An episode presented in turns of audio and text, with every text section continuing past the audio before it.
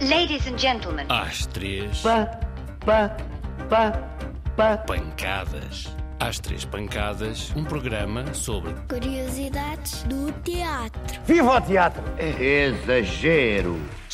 Manda calar. Olha a luz. Atenção, o pano vai subir. José Carlos Nascimento. Eu sou a Alice e hoje vamos falar com um desenhador de luz. O meu nome é José Carlos Nascimento, eh, já tenho 61 anos. Eh, Comecei muito novo, com 20 anos, E como é que se chama a tua profissão? operador de luz.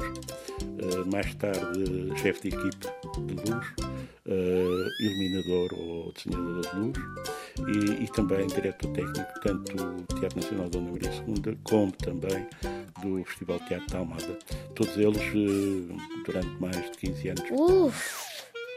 Isso é que é um currículo. Por que é que a luz é tão importante num teatro?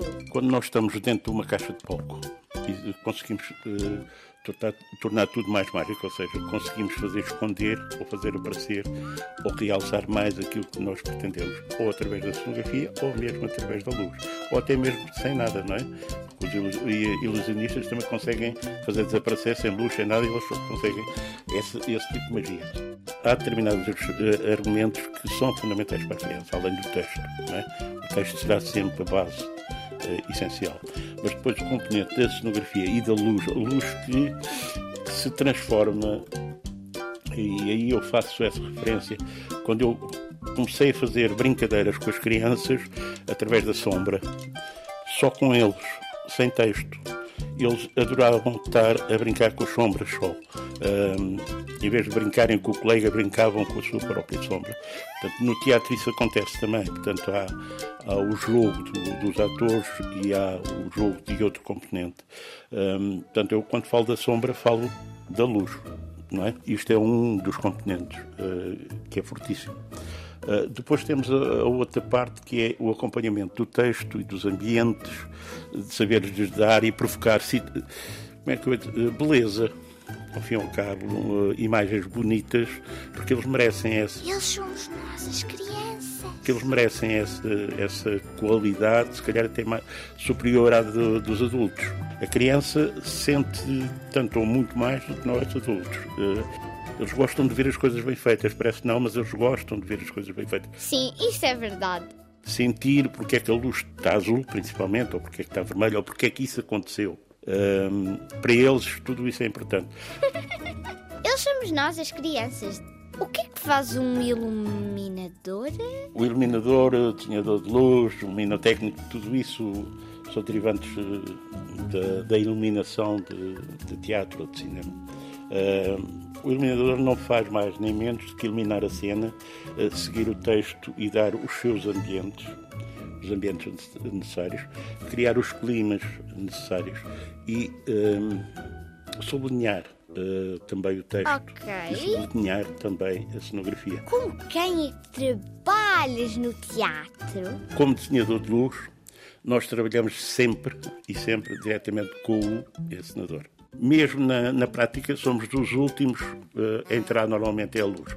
Hoje em dia, com as novas tecnologias, nós já conseguimos estar a desenhar virtualmente para que o encenador possa ver, antes de ir à cena, aquilo que nós pretendemos. Pois, se uma lâmpada fundir durante o espetáculo, vais lá trocá-la? Eh, Já aconteceu trocá-la muitas vezes. Eh, aliás, nos primeiros tempos da minha infância, eu costumo dizer na minha infância, quando tinha por 20 e tal anos, muitas vezes subíamos às torres, E o fumo? é visível o foco da luz, de onde ele vem, eh, quando estão e todo o ambiente se transforma através de, desse fumo. Há dois tipos, pelo menos hoje em dia já há muitos tipos de fumo, mas na época havia dois tipos, que é o fumo que enche a sala e o palco, e havia os fumos rasteiros, que é muito mais usado na dança, eh, que é o gelo seco, eh, que faz, eh, por vezes até parece, hum, parecem nuvens, parece que estamos eh, a viajar por cima das nuvens. Palavrões. Como assim, Alice? Palavrões do teatro. Tipo o quê? Palavras esquisitas. Estou a ver, estou. coisas que nunca ninguém ouviu. Trambolho. Trambolho. Hum, é uma coisa estranha, mas é, é simples de explicar. Nós no, no palco temos uh, a teia. Uh, na teia uh, onde passam várias cordas que vão agarrar as varas para que os técnicos possam subir à mão essas varas.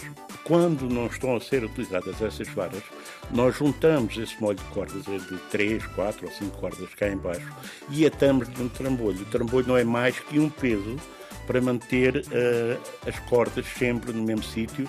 O técnico puxa do outro lado e vai para a teia e ficam as cordas sempre arrumadinhas. Ok, pensava que trambolho era outra coisa. Obrigada. Com este episódio fiquei muito mais iluminada. E através desta rubrica radiofónica, parece-me ter realizado o sonho de milhares dos que nos escutam. Já acabou? Muito obrigado pela vossa atenção e até à próxima semana. Boa noite, senhores espectadores. Oh.